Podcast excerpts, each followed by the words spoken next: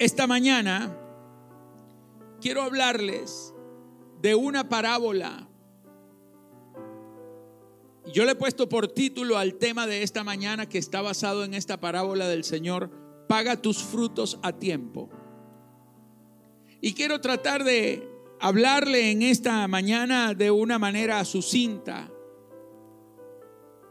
clara, compacta, acerca de esta parábola que fue dicha unos días, unas horas antes de que Jesús fuese a la cruz. Jesús había entrado en Jerusalén y fue reconocido como rey y Mesías. Cuando algunos, no todos, cuando algunos de la población, dice que él venía montado en el burrito, recuerda, la entrada triunfal y entonces allí todos tomaron las palmas y comenzaron a decir, Osana, Osana al que viene, Osana al hijo de David. Y entró Jesús. Pero pocos días empieza Jesús a hablar de una cantidad de parábolas que nunca las había hablado. Pero hay un momento en que el Señor está reunido y les cuenta esta parábola.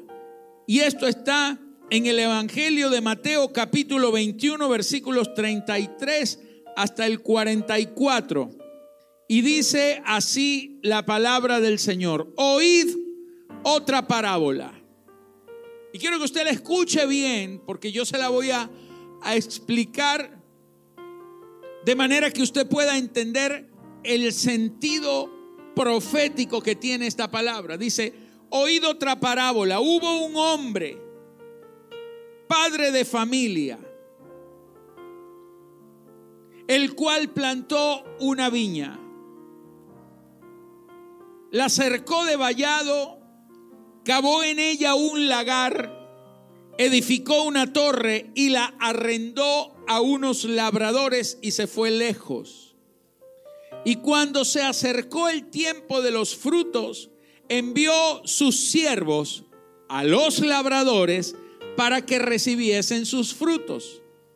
Mas los labradores, tomando a los siervos, a uno golpearon, a otro mataron y a otro apedrearon. Envió de nuevo otros siervos, más que los primeros, e hicieron con ellos de la misma manera.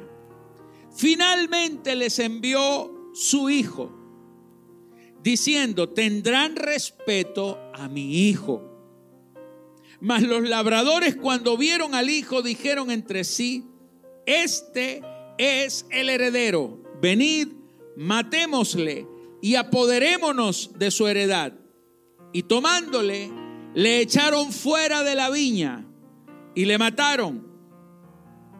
Cuando venga pues el Señor de la viña, ¿qué hará a aquellos labradores?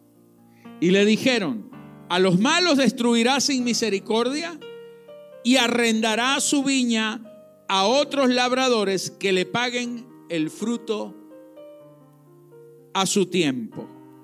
Y Jesús les dijo, nunca leísteis en las escrituras la piedra que desecharon los edificadores ha venido a ser cabeza del ángulo? El Señor ha hecho esto y es cosa maravillosa a nuestros ojos.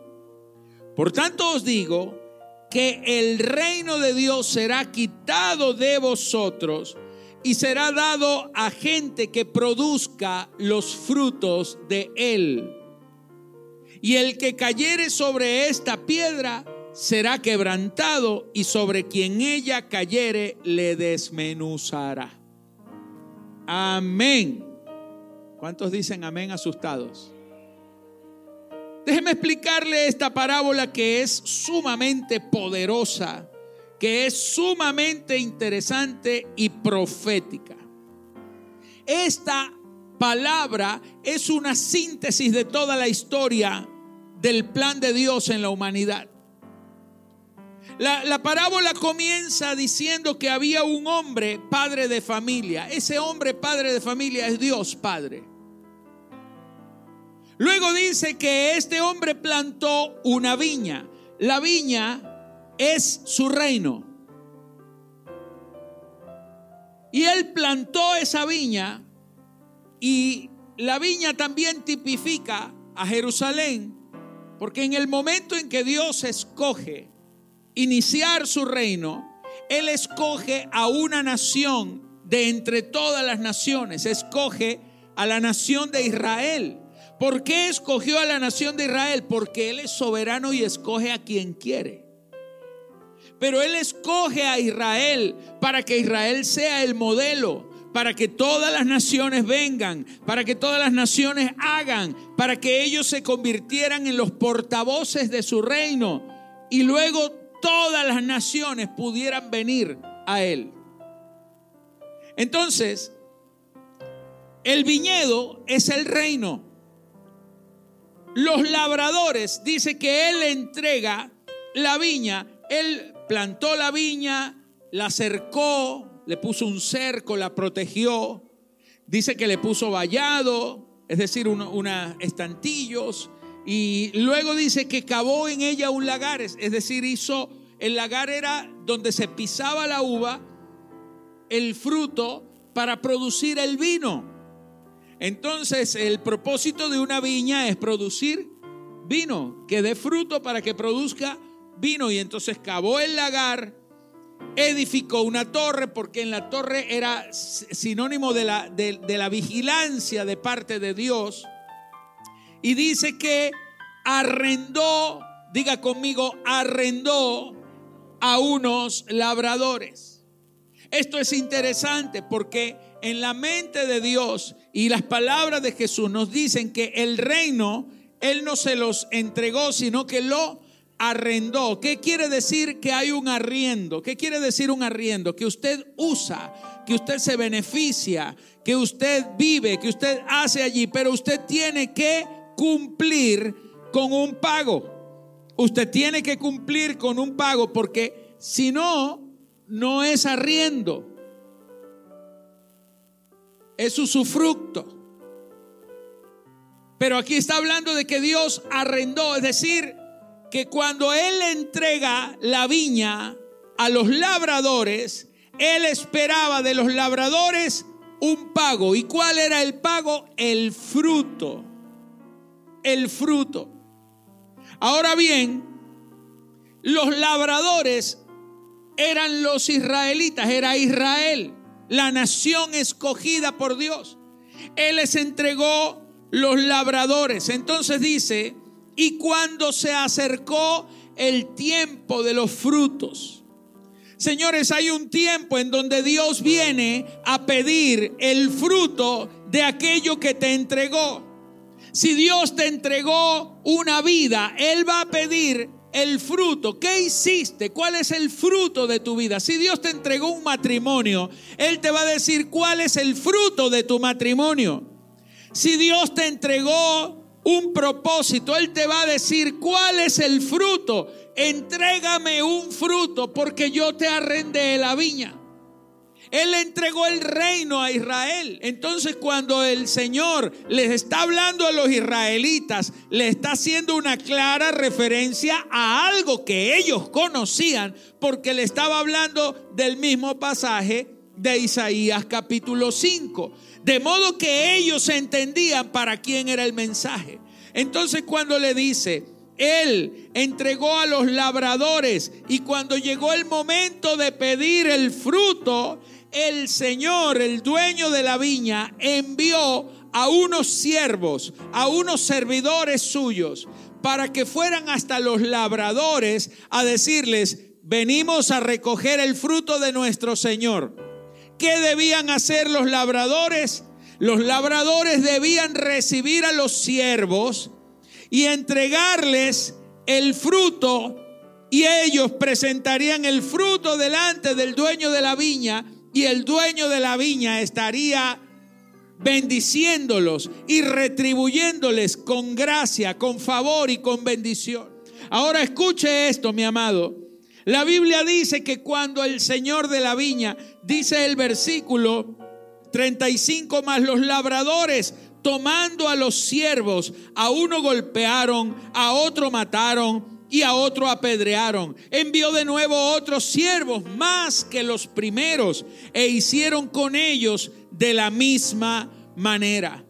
Cuando los israelitas, los sacerdotes, los fariseos y los que estaban allí en el templo escuchando a Jesús, escuchaban esto, les dio coraje y les estaba inculpando de haber matado a los siervos. ¿Y quiénes son los siervos que el dueño de la viña envió a los labradores. Señores, nada más y nada menos que los profetas. Los profetas que vinieron de parte de Dios a hablarle, a decirle, venimos por el fruto, venimos para que ustedes den fruto de la viña. ¿Qué están haciendo? Y entonces ellos en vez de, de, de dar los frutos, en vez de recibir a los labradores, los mataron, los apedrearon.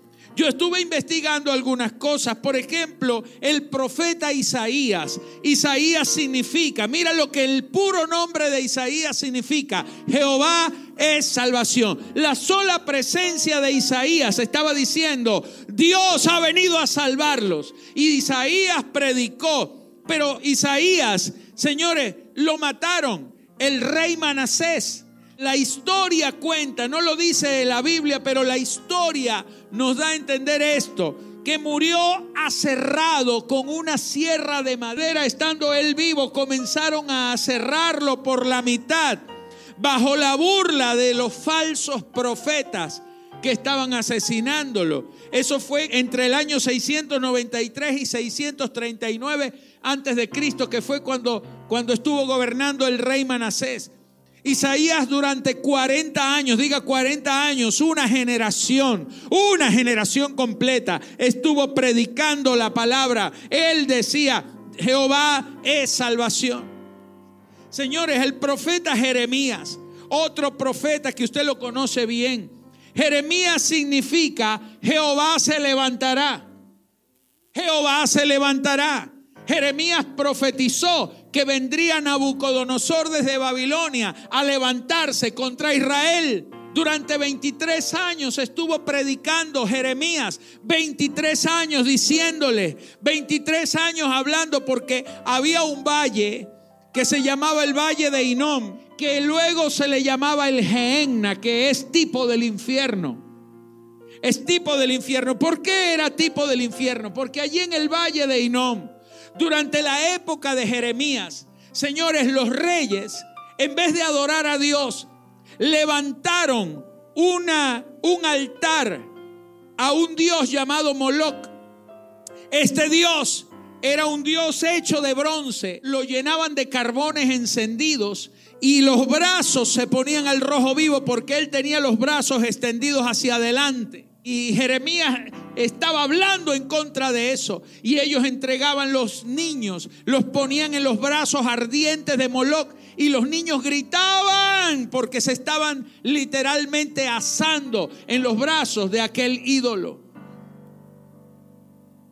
Y allí mataban a miles de niños en sacrificio. Los padres los entregaban, rindiéndole culto a Moloch. Y esto lo predicaba Jeremías. Ahora él decía, Jehová se levantará, Jehová se levantará. ¿Qué hicieron con Jeremías? Fue puesto preso. Lo colocaron preso ahí en Jerusalén, en el palacio del rey. Fue lanzado a una cisterna, una profunda cisterna, un pozo profundo de varios metros, 20 metros hacia abajo. Lo tiraron allí, lo dejaron allí, le lanzaban la comida en descomposición. Y allí en ese lodazal, en un lugar pequeño, era un cuadrado, no sé, pero allí él tenía que hacer sus necesidades. Había humedad, barro, todo lo que hay en una cisterna. Y allí le lanzaban los desperdicios, comida para que él, se sustentara por profetizar. Luego lo sacaron, lo azotaron, lo amarraron en un cepo, en un palo, amarrado, desnudo en plena luz del sol durante varios días. No se podía mover, atado de manos y de cuello a un cepo.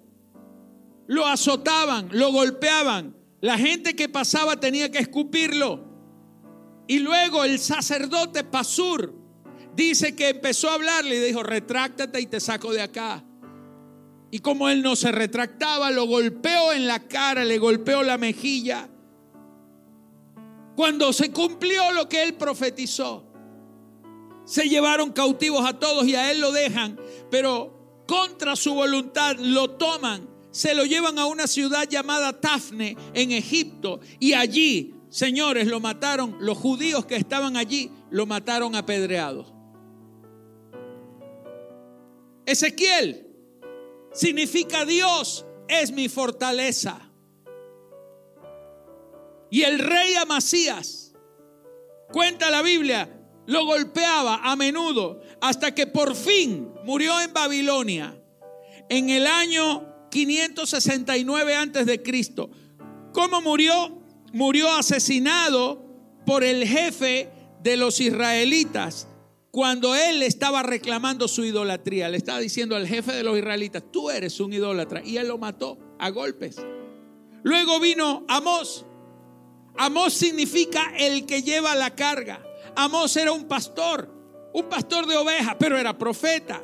Y entonces su nombre significa el que lleva la carga, es tipo de Cristo.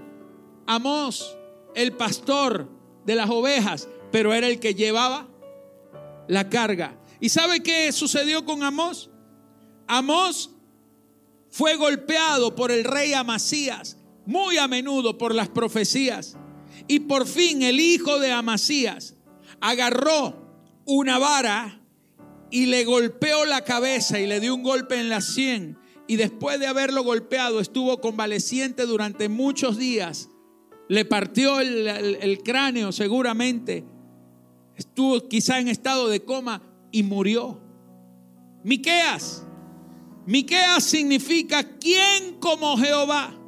Miqueas profetizó, pero Miqueas fue eliminado por otro rey, por el hijo de un rey, por Jorán, hijo del rey Acab.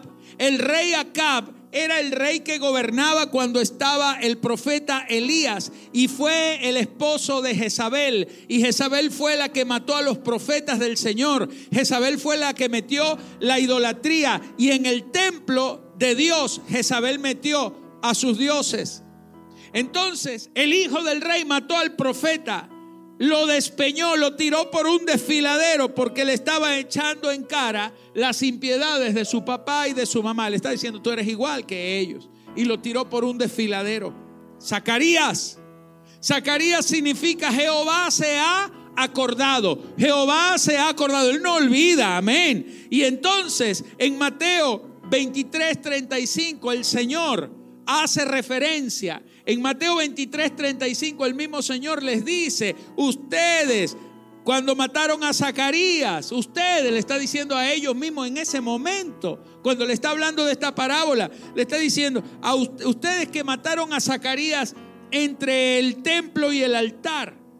En la época de Zacarías, él estaba profetizando entre el templo y el altar y ahí lo mataron a pedradas.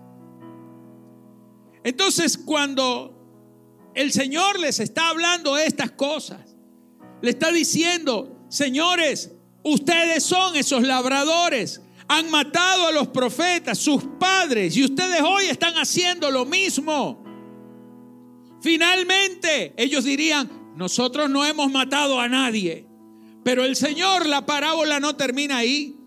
La parábola sigue, la parábola dice, que después que envió a otros siervos le hicieron de la misma manera, pero el verso 37 dice, finalmente, y les, los está mirando, y él le dice, finalmente el dueño de la viña envió a su hijo, está hablando ahora de su presente, está hablando de ese momento, y le está diciendo, les envió a su hijo diciendo, quizás tendrán respeto a mi hijo.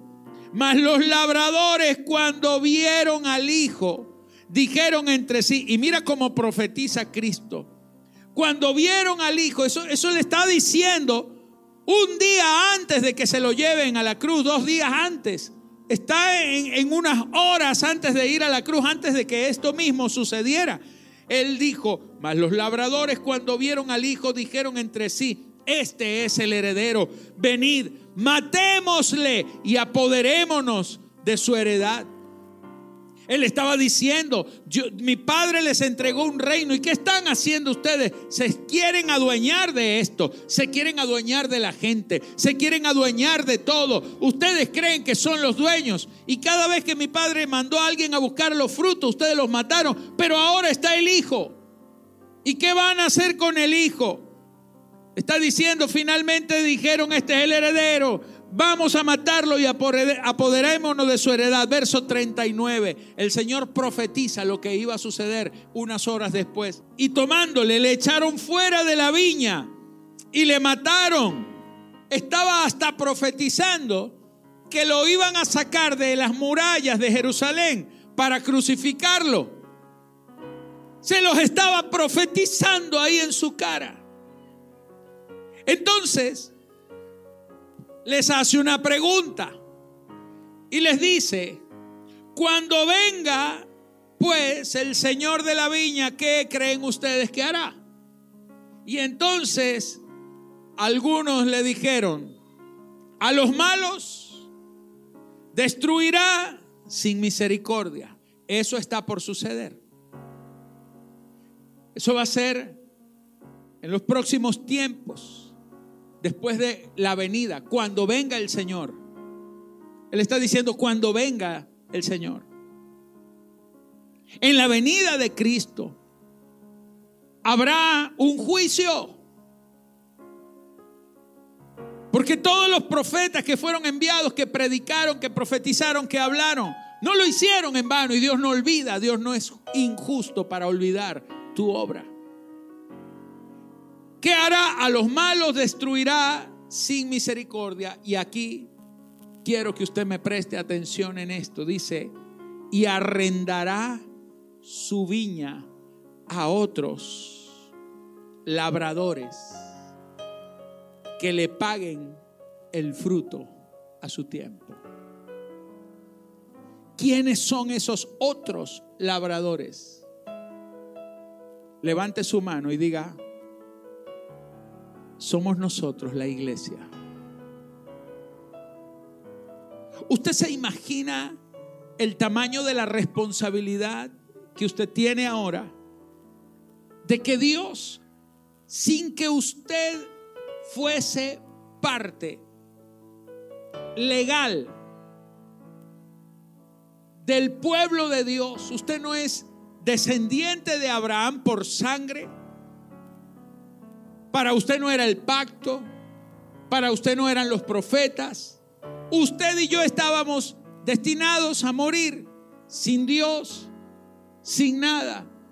Pero a causa de que Israel rechaza al Mesías, Dios toma su viña, se la quita a ellos y se la entrega a otros labradores. Usted es un labrador. Y entonces el Señor les pregunta, ellos le responden, arrendará su viña a otros labradores y le dicen esto, que le paguen el fruto a su tiempo. Yo le dije que hoy vamos a hablar de paga tu fruto a tiempo. Jesús les dijo, ustedes nunca leyeron esto en la escritura, la piedra que desecharon los edificadores. Él está diciendo, yo soy la piedra, yo soy la roca que ustedes desecharon. Los edificadores, los labradores, ustedes desecharon esa roca. Y entonces dice, la piedra que desecharon los edificadores ahora ha venido a ser la cabeza del ángulo porque les estaba diciendo, destruyan este templo donde estaba él hablando y yo lo reedificaré en tres días. Duraron 46 años haciendo este templo y tú lo vas a hacer en tres días. Pero la Biblia dice más, él no hablaba del templo de Jerusalén, sino que hablaba de sí mismo, porque Él se convirtió en el templo. Tremendo, el Señor ha hecho esto y es cosa maravillosa. Por tanto, le dijo el Señor, y aquí quiero que me preste atención, por tanto os digo que el reino, y ahí se lo habló claro sin parábolas, le dijo, por tanto les digo que el reino de Dios será quitado de ustedes, judíos, Israel, y será dado a gente que no son los israelitas, que son los gentiles, que somos nosotros.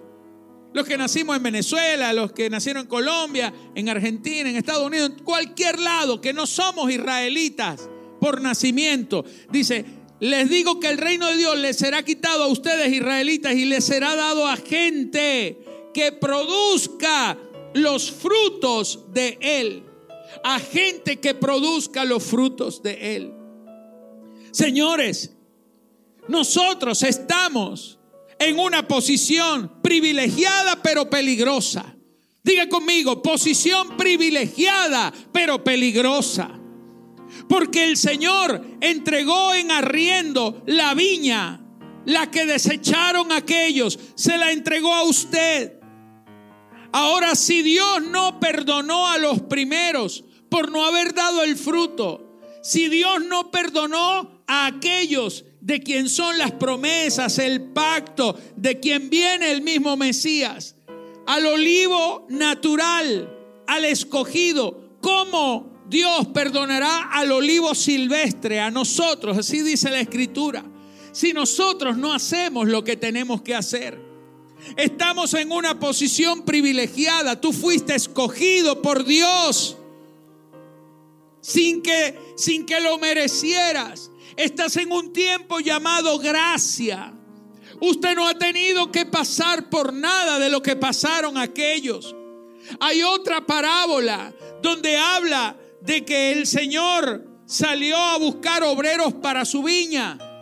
Y entonces llamó a uno a la hora primera y así a la hora novena. Y entonces dice que llegó a la hora undécima a la hora undécima, cuando ya estaba a punto de acabarse el día, cuando ya estaba a punto de acabarse la jornada. Señores, aquellos que no hicieron la obra, entonces el Señor salió a la hora undécima a buscarlo a usted, a buscarme a mí, a buscarnos a nosotros. Nosotros somos los trabajadores, la iglesia que no estaba supuesta a ser contratada, fue llamada, señores, a la hora undécima, a lo último. Y escuche, la Biblia dice muy claramente que cuando llegó el momento de pagar, le pagó primero a quién? a los que llegaron de últimos. Porque el Señor decía, porque los postreros vendrán a ser los primeros. Nosotros llegamos después de Israel, pero sabe, somos los primeros que vamos a resucitar con Cristo. Somos los primeros que nos vamos a ir con Él, porque Israel rechazó al Mesías. Ellos van a tener que llegar hasta el final de la jornada. Y cuando ellos todavía no se les ha pagado, ya usted recibió su pago. Y sabe que le van a pagar igual como a los primeros que fueron contratados. Usted va a recibir el mismo trato como si usted hubiese sido de los primeros. Lo que le quiero decir es que estamos en una posición privilegiada, pero peligrosa, porque el Señor le ha entregado a usted la viña en arriendo para que usted pague su fruto a tiempo. Cuando llegué a este punto, le hice una pregunta al Señor. Señor, ¿cuál es el fruto que debo pagarte? Porque yo no quiero quedarme endeudado contigo. Yo quiero que lo que tú me entregaste yo te pueda pagar el fruto. Por favor, preste sus oídos a lo que voy a decir. Porque de esto quizás pueda depender su destino exitoso hasta que venga el Señor. Porque va a venir un día en donde usted va a tener que presentar cuentas de qué hizo con su vida. No estoy hablando de salvación, usted es salvo.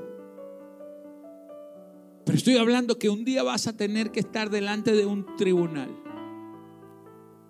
rindiendo cuentas como administrador de todo lo que hiciste. La Biblia dice que hasta de toda palabra ociosa usted y yo tendremos que dar cuenta de lo que usted, hasta lo que dijimos, hasta de los chistes malos que hicimos.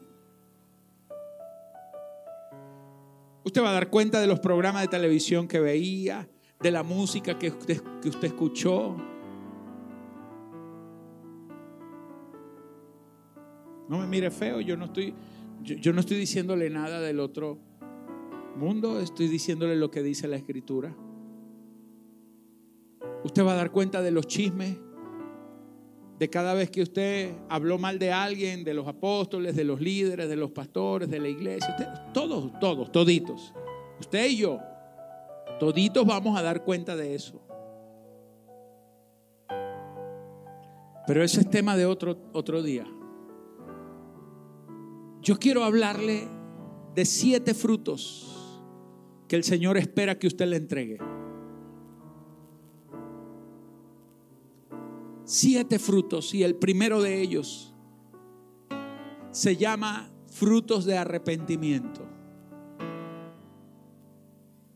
Mateo 3 del 8 al 10 dice, haced pues frutos dignos de arrepentimiento y no penséis decir dentro de vosotros mismos, Abraham tenemos por padre, porque yo os digo que Dios puede levantar hijos Abraham aún de estas piedras. Y ya también el hacha, decía el Señor, está puesta a la raíz de los árboles. Por tanto, todo árbol que no da buen fruto es cortado y echado en el Gehenna, donde estaba Moloch, en el valle de Hinnom. Wow. Haced pues frutos dignos de arrepentimientos. Que es un fruto de arrepentimiento. Es el resultado de haberse arrepentido. ¿Y qué es arrepentimiento? Arrepentimiento es la palabra metanoia, que significa un cambio en tu mentalidad, un cambio en tu conducta y un cambio en tu propósito. Diga conmigo, un cambio en mi mentalidad un cambio en mi conducta, en mi comportamiento, en mis actitudes, en mi corazón y un cambio en mi propósito. Frutos dignos de arrepentimiento es que usted deje de pensar como pensaba antes. Que si Dios está revelando algo, no se ponga rebelde con lo que Dios está revelando. Más bien abra el corazón y, dígale humildemente, no entiendo eso, Señor, pero no quiero rechazarlo. No sea que te esté rechazando a ti, no sea que esté rechazando tu palabra. Señor, yo te pido que tú me reveles porque necesito un cambio de mentalidad. Hay cosas en tu mentalidad que tú no las adquiriste de Dios, las adquiriste de ti mismo o las adquiriste de los demás, las adquiriste del mundo, pero no las adquiriste de Dios. Y todo lo que usted no haya adquirido de Dios y que esté eh, influyendo en su manera de vivir, todo eso, señores, hay que quitarlo porque el primer fruto que el Señor está diciendo es Quiero frutos dignos de arrepentimiento. Quiero que tú vivas dignamente como si estuvieras arrepentido, como habiendo cambiado tu mentalidad, habiendo cambiado tus actitudes, habiendo cambiado hasta tu propósito. ¿Qué estás haciendo en este tiempo? ¿Cuál es tu propósito en la vida? ¿Está Dios en el primer lugar? ¿Está el llamado de Dios en el primer lugar o está el tuyo? Está, ¿Qué está primero? Tu empresa, tu billete, tu dinero. ¿Qué es lo que está primero? Tu profesión, tu carrera, tus logros, tus éxitos. ¿Qué está primero?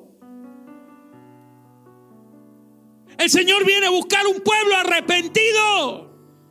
Arrepentido no es alguien que se está dando golpes de pecho, es alguien que se dejó cambiar por el Señor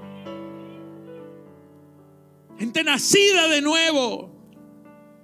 Que dejen de andar en las mismas tonterías de las cuales Dios te rescató. Que si usted andaba con unas mujeres por ahí, ya usted tiene que dejar eso. Que si andaba en borracheras, en orgías, tiene que dejar eso. Que si andaba por allá en drogas, tiene que dejar eso. Que si andaba engañando, robando, manipulando, engañando a la gente, tiene que dejar eso. Frutos dignos de arrepentimiento. Porque entonces, ¿para qué Dios le entregó a usted la viña? Hay gente que tiene una viña de Dios, pero ellos están construyendo la de ellos. Hay otro tipo de frutos el segundo fruto que el Señor viene a buscar en usted se llama frutos de justicia. Hebreos 12:11. Es verdad que ninguna disciplina al presente, diga conmigo, es verdad que ninguna disciplina al presente parece ser causa de gozo, sino de tristeza. Pero después, diga después, ¿después de qué? De la disciplina. Después da fruto apacible de justicia a los que en ella han sido ejercitados. Que es el fruto de justicia lo que se produce cuando usted es corregido y enseñado por el Señor. Lo que, lo que resulta después que usted pasa por una prueba y usted es transformado en la prueba. Lo que resulta después es que Dios procesa tu vida y tú aprendes la lección y te conviertes en alguien cada vez más como Cristo. Los que se dejan transformar por el trato de Dios. Fruto apacible de justicia. Por eso dice Filipenses 1 del 10 al 11 si usted pregunta, pero ¿para qué necesito yo pasar por pruebas? Verso 10 dice, para que aprobéis lo mejor, para que aprobéis lo mejor a fin de que seáis sinceros e irreprensibles para el día de Cristo. Ay, ay, ay, ay, ay, ay, ay. Sinceros e irreprensibles para el día de Cristo. No es sincero conmigo, no es sincero con mi esposa ni con nadie más, es sincero para con Dios. E irreprensibles, llenos de fruto de justicia que son por medio de Jesucristo para gloria y alabanza de Dios. No es para que la gente te alabe o para que tú te gloríes, es para que Dios sea alabado y Él se gloríe en ti. Frutos apacibles de justicia. Porque hay gente, mi amado, hay gente que no se deja corregir. Hay gente que ante una corrección huyen, critican, murmuran, no se dejan cambiar. Son, no son ovejas mansas, son chivos rebeldes que están en el rebaño.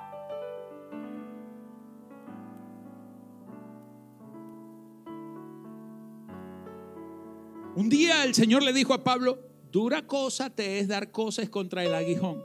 El aguijón era el instrumento que se utilizaba para cuando alguno de los del, ganado estaba desviándose, yéndose por caminos equivocados con el aguijón, lo apuraban, lo, lo metían otra vez en el carril.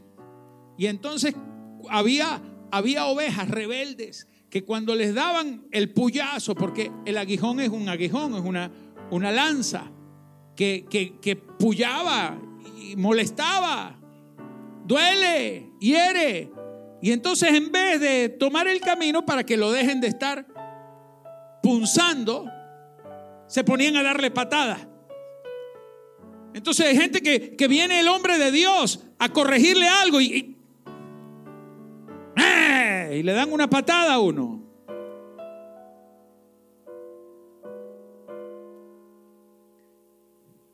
Y realmente, señores, Dios nos ha puesto a hombres de Dios para corregir a los que están bajo nosotros y a nosotros nos ha puesto bajo alguien más para ser instruidos y corregidos.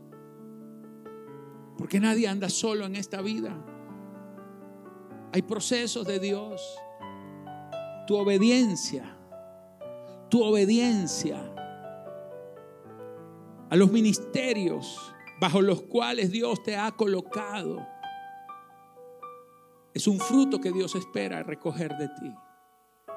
Porque el día que Él venga a decir, fuiste obediente, yo te mandé a decir con tu apóstol o con tu pastor o con el líder, con quien sea, te mandé esta instrucción. ¿Qué hiciste? No, Señor, yo te metí una patada. Te caía a patadas. Quizá alguno dirá, bueno, yo no le di una patada al Señor, se la di al hombre ese. Pero, pero en aquel día, dice la escritura, en aquel día, muchos me dirán, Señor, Señor, profetizamos en tu nombre. Y entonces no, no los conocí, pero habrá otros que el Señor les dirá, ven, porque cuando tuve hambre me diste de comer. ¿Y cuándo? Y cuando estuve preso me visitaste. ¿Y cuándo fue eso, Señor? Cada vez que lo hiciste con uno de estos pequeños, lo hicieron conmigo. Porque cualquiera que le da un vaso de agua a un profeta, hasta un vaso de agua, te será tomado en cuenta como ganancia. Hasta un simple vaso de agua que tú se lo des a un profeta, que para ti un vaso de agua no es nada, para Dios es mucho. Hasta eso tendrá ganancia para ti. Wow. Frutos de justicia. Hay gente que no camina hacia la justicia porque nunca se dejaron corregir. Hay un tercer fruto, se llama fruto de santificación. Fruto de santificación. Dice Romanos 6, 22 al 23. Mas ahora que habéis sido libertados del pecado, ¿cuántos han sido librados y libertados del pecado? A ver, levánteme la mano y diga amén. Mas ahora que habéis sido libertados del pecado y hechos siervos de Dios, ¿cuántos han sido hechos siervos de Dios? Entonces el Señor dice, mas ahora que habéis sido libertados del pecado y hechos siervos de Dios, tenéis por vuestro fruto la santificación y como fin la vida eterna, porque la paga del pecado es muerte, mas la dádiva de Dios es vida eterna en Cristo Jesús, Señor nuestro. ¿Sabe que la santidad, la santidad es algo que usted debe procurar? Usted ha sido santificado, pero usted es quien decide permanecer en la santidad.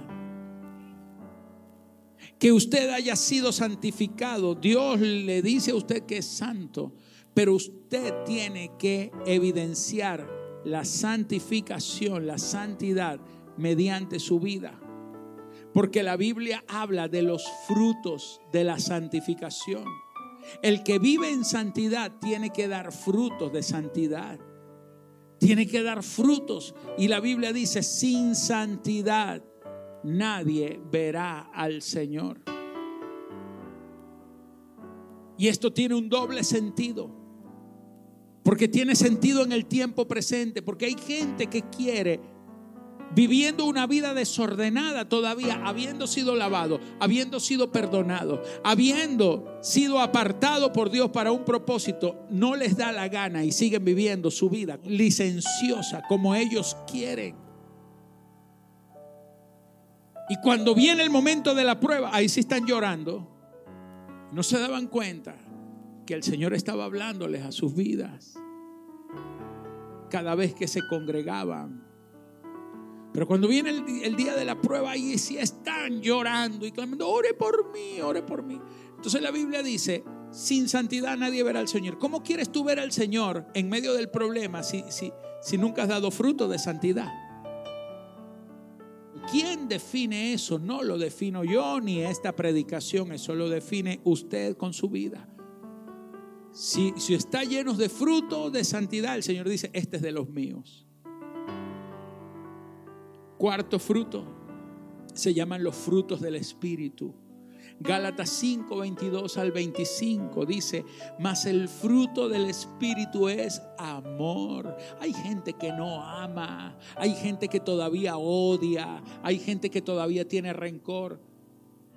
Gozo, paz. Hay gente que anda amargada, hay gente que anda infeliz en la vida. ¿Por qué no tienen este fruto? El Señor no va a venir buscando una iglesia amargada, hablando mal, no. El Señor viene a buscar una iglesia que le anhela, que está esperando al esposo. Una iglesia paciente, gozosa, amorosa. Benignidad, hay gente. ¿Sabe qué es benignidad? La cualidad de ser bueno. La cualidad de ser bueno. Hay gente que no es buena. Se les olvidó ayudar al prójimo, se les olvidó hacer bien. Bondad. Bondad. Fe. Mansedumbre. Hay gente malhumorada que maltrata a los demás, que son groseros con la gente que los maltratan. Uno puede ser duro, estricto, pero no ofensivo. Porque el hecho de que yo sea un hombre de Dios no me justifica de que yo lo pueda ofender a usted. Porque yo también daré cuenta. Hay líderes maltratadores. Señores, ¿usted cree que ahí hay fruto? ¿Usted cree que no daremos cuenta de cómo tratamos a la gente? Mansedumbre, gente que pierde el control, gente que se aira por nada. El Señor viene a buscar una iglesia mansa, mansedumbre, templanza templanza, gente que se sale de sus cabales, gente que no tiene mesura en sus acciones, en su vida, que son ostentosos. Templanza, porque contra tales cosas no hay ley. Pero los que son de Cristo, diga conmigo, los que son de Cristo han crucificado la carne. Para tener, para dar el fruto del Espíritu hay que llevar la carne a la cruz. Tienes que negarte a ti mismo, porque si tú estás vivo, si tu carne todavía manda, si tu carne gobierna, si tu carne todavía está viva, mi amado, tienes un grave problema. Nunca podrás presentar frutos del Espíritu vas a presentar los frutos de la carne. ¿Y cuáles son los frutos de la carne? Allí mismo en Gálatas los dice. Los frutos de la carne son borracheras, pleitos, orgías, gritería, maledicencia, hechicería, brujería, idolatría, porque terminas en eso. Verso 25 dice, si vivimos por el Espíritu, andemos. Si usted tiene la vida del Espíritu, ande en esa vida. Todo al final queda de una decisión suya de querer dar fruto. Bueno, si el, si el Espíritu Santo está en mí, que Él produzca los frutos. No. Si vives por el Espíritu, anda por el Espíritu. Anda. Dile que está a tu lado, anda. Anda por el Espíritu. Quinto fruto, frutos de labios que confiesan su nombre, o sea, sacrificios de alabanza. Hebreos 13:15, voy rapidito, así que ofrezcamos siempre a Dios por medio de Él, ofrezcamos siempre a Dios por medio de Él, de Cristo, sacrificios de alabanza, es decir, frutos, diga conmigo, frutos de labios que confiesan su nombre, lo que hablas es un fruto que Dios viene a buscar, tus palabras. Frutos de labios que confiesan su nombre. Frutos de labios que confiesan su nombre. Y de hacer bien y de la ayuda mutua, no os olvidéis. De hacer el bien.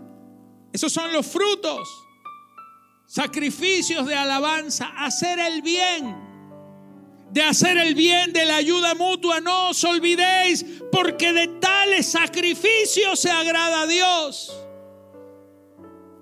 Obedeced a vuestros pastores, sujetaos a ellos. Ahí está en la Biblia. Si usted no se sujeta a su papá y a su mamá, usted no se está sujetando a Dios. Si usted no se sujeta a sus pastores, usted no se está sujetando a Dios, porque Dios es autoridad y la autoridad de Dios es delegada. Siempre habrá alguien a quien sujetarse.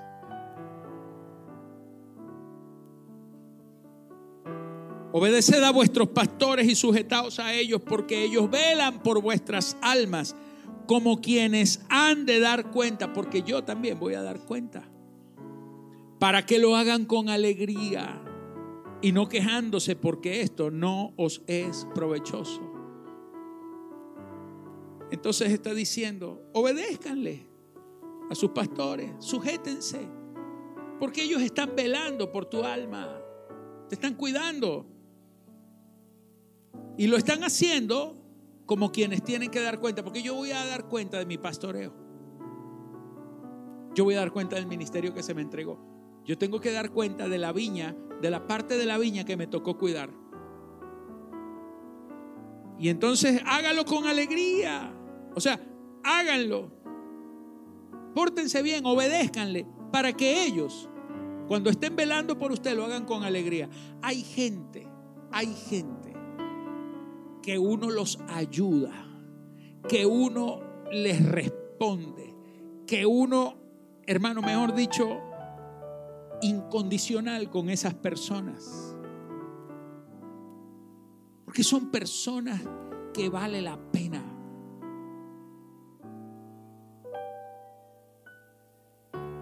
Darlo todo por el todo por esa persona, porque son gente sumisa. Y uno los ama y lo hace con alegría. Sacrificio de alabanza. Esos son los frutos de los labios que confiesan el nombre del Señor. Señor, lo hago por ti. Número 6. Número 6. Frutos que abunden en tu cuenta. Frutos que abunden en tu cuenta. ¿Y cuáles son esos frutos? Tus ofrendas. ¿Qué hiciste con lo que te entregué? ¿Qué hiciste con lo que te ganaste? ¿Sembraste en mi reino? ¿Activaste ministerio? ¿Honraste mi, mi reino, mi presencia? ¿Qué pasó con mi viña? ¿Qué pasó si yo te puse, te di los recursos? ¿Qué hiciste con ellos? Tú no entiendes que la prosperidad es un don. Es un regalo de Dios. Y que Dios te prospera y no pone bozal al buey que trilla. En otras palabras, el buey que está arando, Dios no le pone bozal para que el buey que trabaja pueda comer. Eso está en la ley. Si Dios te puso en la viña y en la viña eres prosperado, Dios no te va a decir que tú no goces de lo que te está dando, pero tampoco le vas a robar lo que es de Él. Por eso usted tiene que ser dador, porque esos son frutos que van a ser pedidos. Frutos. El apóstol Pablo decía en Filipenses 4, 17, él les decía, yo me alegro de que ustedes al fin empezaron otra vez a ofrendar en la iglesia. Y él dice, no es que busque dádiva, o sea, entiéndame, yo, yo soy un hombre de Dios, dice el apóstol Pablo, yo no es que estoy buscando que ustedes me den a mí. El apóstol Pablo decía, yo no. Pero, pero yo me alegro cuando ustedes dan, le decía él a los filipenses. No es que yo esté buscando dádivas, sino que estoy buscando fruto que abunde en la cuenta de ustedes. Porque cuando usted pone sus ofrendas en el altar, señores, las cuentas terrenales pueden aumentar, pero sabe la verdadera cuenta que está aumentando la suya. Hay una cuenta a tu favor en el cielo. El Señor decía, no pongas tus tesoros en la tierra donde el orín corrompe, donde la polilla se come todo. Aquí usted tiene dinero y en un abrir y cerrar de ojos lo puede perder. En esta tierra usted no puede permanecer con nada. Usted está expuesto en esta tierra, pero cuando usted pone en las manos de Dios, su cuenta abunda en los cielos, porque en tu vida definitiva, que no es esta, esta es pasajera, esta se acaba, pero en la eterna, tú vas a vivir con lo que acumulaste. Voy terminando. Pablo decía, no es que yo busco dádivas, yo estoy buscando frutos que abunden en tu cuenta. No quiero que pases tu eternidad con la cuenta vacía. Tu cuenta de arriba aumenta con lo que das abajo. Pero todo lo he recibido, tengo abundancia, estoy lleno, habiendo recibido de Epafrodito lo que enviaste, olor fragante. Ellos enviaron una ofrenda a través de un hombre llamado Epafrodito y él dijo, lo he recibido, olor fragante, sacrificio acepto. Es un olor fragante, es un sacrificio que Dios ha aceptado, agradable a Dios. Mi Dios pues, y le suelta esta tremenda bendición que cuando tú das aquí en la tierra, mi Dios pues suplirá todo lo que te falta conforme a sus riquezas en gloria en Cristo Jesús. Porque hasta lo que tú das en el tiempo presente, en el tiempo presente, así lo recibirás cien veces más. Imagínate en el futuro. Por último, termino con el último fruto. Y quise dejarlo de último porque es el más importante. Y es el que quiero que más tomes en cuenta. Porque todos los otros frutos tienen que ver contigo. Pero este, este fruto, se llama fruto para vida eterna. Y son las almas ganadas. Almas que tú te ganas para vida eterna. Juan 4:36. El Señor decía esto, el que ciega, el que cosecha, recibe salario y recoge fruto para vida eterna. Diga fruto para vida eterna. Para que el que siembra goce juntamente con el que ciega. Porque en esto es verdadero el dicho, uno es el que siembra y otro es el que ciega.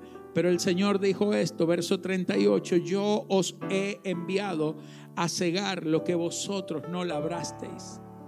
Usted ha sido mandado a recoger lo que otro sembró. Dice, otros labraron y ustedes han entrado en sus labores. Y él estaba diciendo esto a quienes? A unos samaritanos que le estaba predicando el Señor al lado de un pozo donde había una mujer que había tenido cinco maridos y no estaba casada con el número seis que tenía. El Señor no la rechazó. Había tenido cinco maridos y el que tenía ahora no era su marido. Tenía una mala reputación en el pueblo, pero ella, ella no fue a las mujeres, las mujeres quizás no lo iban a aceptar, pero los hombres los hombres del pueblo, ella fue y les dijo, señores, he encontrado al Mesías, vengan a la fuente para que lo conozcan. Y el Señor cuando ellos llegan les está hablando de esto. Y la Biblia dice, muchos de los samaritanos de aquella ciudad creyeron en él por la palabra de la mujer que daba testimonio diciendo, me dijo todo lo que he hecho. Señores, hay un día en donde usted va a tener que rendir cuentas, fruto de cuántas almas se ganó. Usted no puede poner excusa. La mujer samaritana podía decir, ¿quién me va a creer? ¿Quién va a creer a mi mensaje? Ella, ella era la que menos moral tenía para hablar de Dios. Pero cuando se determinó a hablar de Dios, hasta los mismos hombres con los que ella pecaba, creyeron. Al final ellos dijeron, ya no creemos tanto por lo que nos dijo ella, sino porque nosotros mismos lo hemos escuchado de ti, Señor. Usted va a rendir cuentas de las almas que se gane. Usted va a rendir cuenta de las almas que ganes para el reino. Hay gente que dejó de predicar. Hay gente que le da vergüenza. Hay gente que le da pena hablarle a otro de Cristo. Y si le hablan, le habla de un Cristo light, de un Cristo de mentira, de un Cristo que no, no, ahí tranquilo en la iglesia, ahí no hay, no hay problema con eso. No, no, ¿cómo que no hay problema con eso? Eh, señores, en la iglesia es para cambiar. En la iglesia vienen pecadores y, y tienen que ser transformados. El Señor no viene a buscar una iglesia contaminada. Él viene a buscar una iglesia sin mancha y sin arruga. Señores, en la iglesia es el lugar de transformación. Usted viene y es, se, hace parte de la iglesia porque usted es transformado. Usted aquí tiene que cambiar de vida. Y usted aquí, señores, tiene que predicarle a multitudes. Usted no ha sido puesto aquí para que se salve usted y nada más. Usted tiene que hablarle a las multitudes. Usted tiene que ser como Noé, que mientras construía el arca para que se salvara él y su casa, él, él abrió un arca donde cabían animales. Porque los animales al final creyeron más que los mismos pecadores. Pero no importa porque usted tiene que predicar a tiempo y a destiempo. Usted tiene que hablarle a Cristo, de, Cristo a, a su gente, a sus vecinos, a sus amigos. Hay gente que no volvió a predicar nunca más.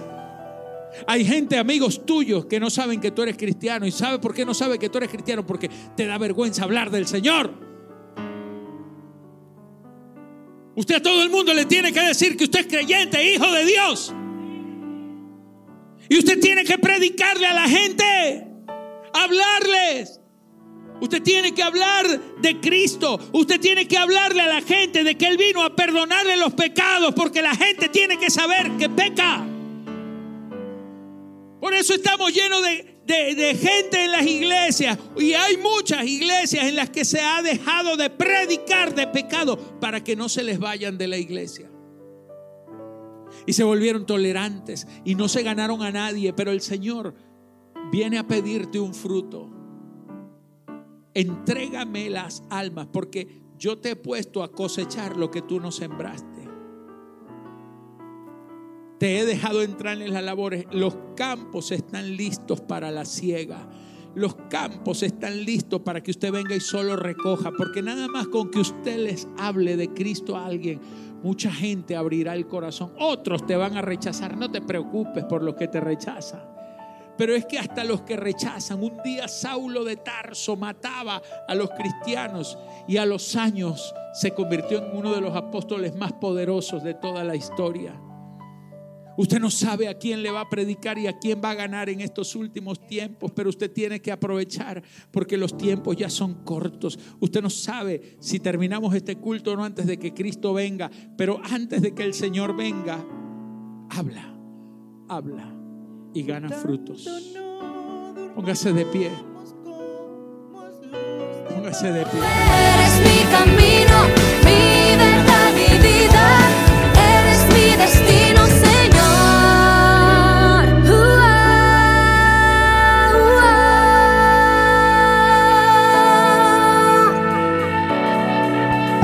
me